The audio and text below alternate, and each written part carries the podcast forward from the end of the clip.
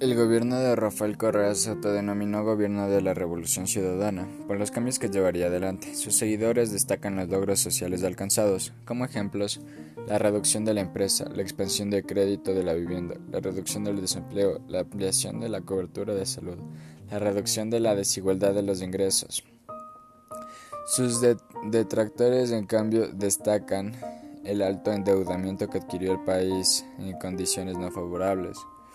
el control que se ejerció sobre los inmensos los medios de comunicación, el aumento de la burocracia y los gastos del Estado,